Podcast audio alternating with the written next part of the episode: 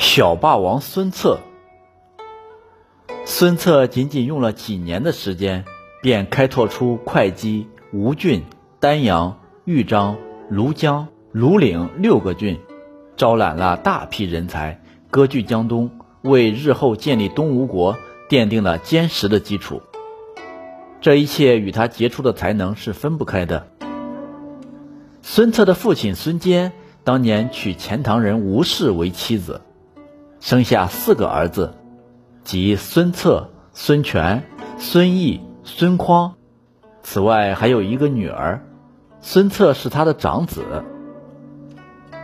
孙坚常年在外征战，把家眷留在寿春。孙策十多岁的时候，已经开始广泛结交当地的知名人士，其中为东吴立下了汗马功劳的周瑜，就是在这个时候认识的。周瑜与孙策年龄相仿，当时也是少年早成的一个英雄人物。他听说孙策的名声后，从舒县赶来拜见孙策，两人一见如故，成为志同道合的好朋友。周瑜邀请孙策迁居舒县，孙策同意了，周瑜就把一座大宅院让给孙策居住。孙坚死的时候，孙策才十七岁。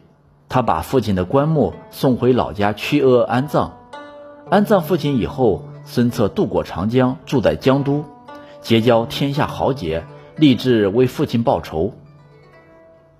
孙坚原来是袁术的部下，孙坚死后，孙策带兵投靠袁术。袁术见孙策的言谈举止十分恰当，感到很惊异。可是袁术出尔反尔。并不是一个值得信任的人。有一次，孙策手下的一名士兵逃到袁术军营的马房里躲了起来，孙策立即派人进去将那名士兵斩杀，然后才去拜见袁术，向他谢罪。袁术虽然心里很不高兴，还是假惺惺地说：“我和你一样痛恨叛变的士兵，你为什么要来道歉呢？”可是自从孙策的英雄本色逐渐流露出来以后，袁术更加不敢重用他，孙策感到很失望。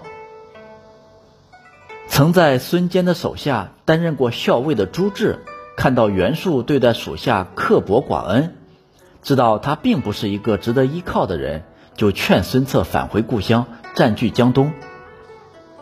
当时孙策的舅父吴景在江东丹阳当太守，被扬州刺史刘繇逼走。孙策趁机向袁术请求带兵去江东帮舅父攻打刘繇。袁术由于跟刘繇早有矛盾，便欣然同意了，并拨给他一千人马。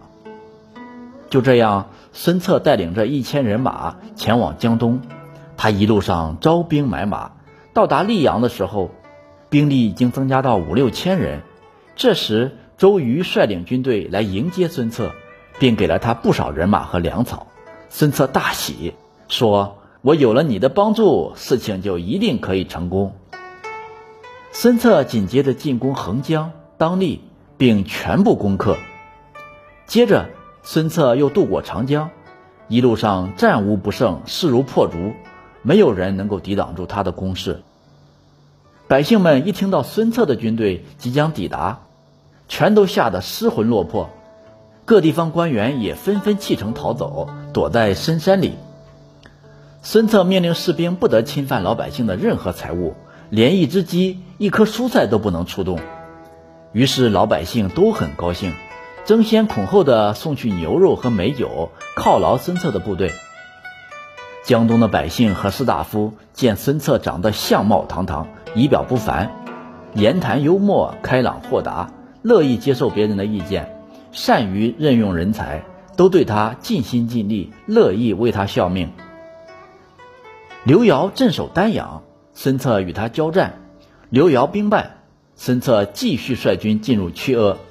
他宣布，凡是刘繇的乡亲和部下，只要肯前来自首投降，就一概不予追究责任。如果有愿意当兵的，一户人家只出一个人，就可以免除全家的徭役负担。如果不愿意当兵，也不会勉强。通知一出来，仅仅十天的功夫，从四面八方主动前来应募的人就多达两万人，还另外得到了一千多匹战马。从此，孙策威震江东，声势浩大。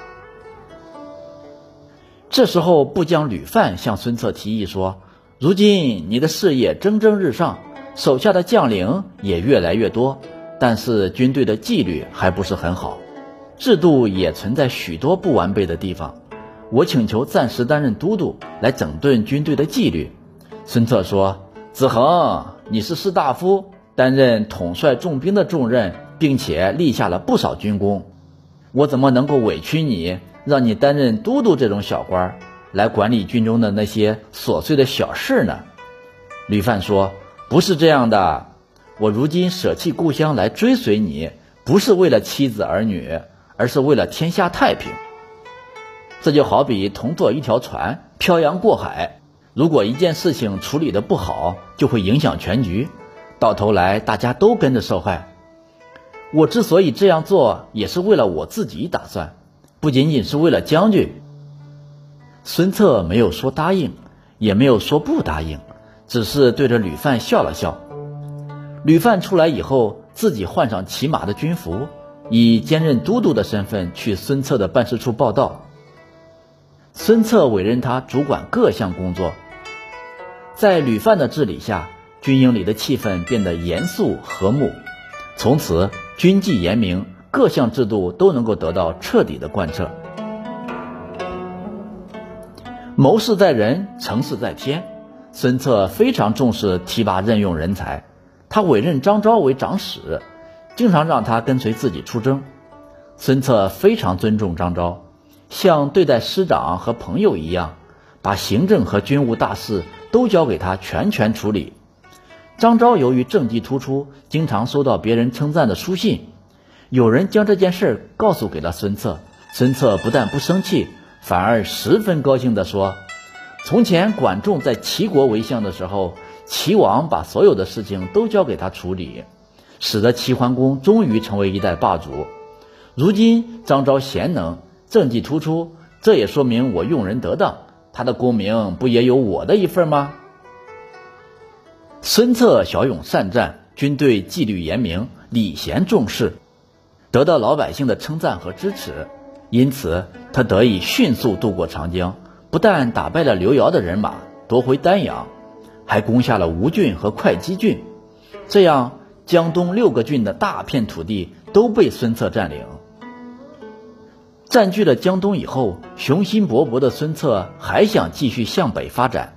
当时北方的曹操和袁绍两大势力在官渡相持不下，孙策趁机准备偷袭许都，不想正在孙策调兵遣将、准备粮草的时候，却发生了一件意外的事情。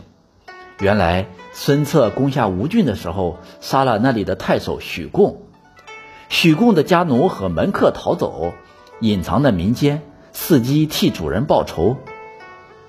他们得知孙策喜欢打猎，就密切打探他出来打猎的时间。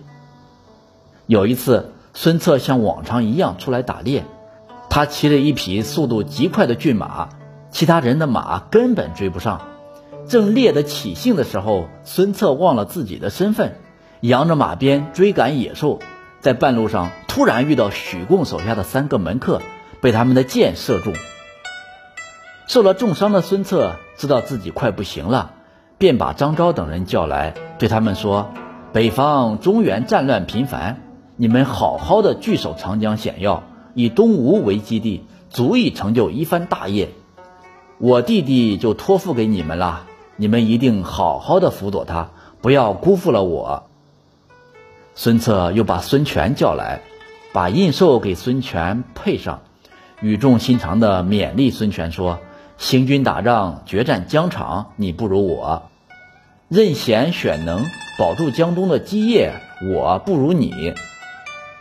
就这样，一代英才从历史的舞台上陨落了。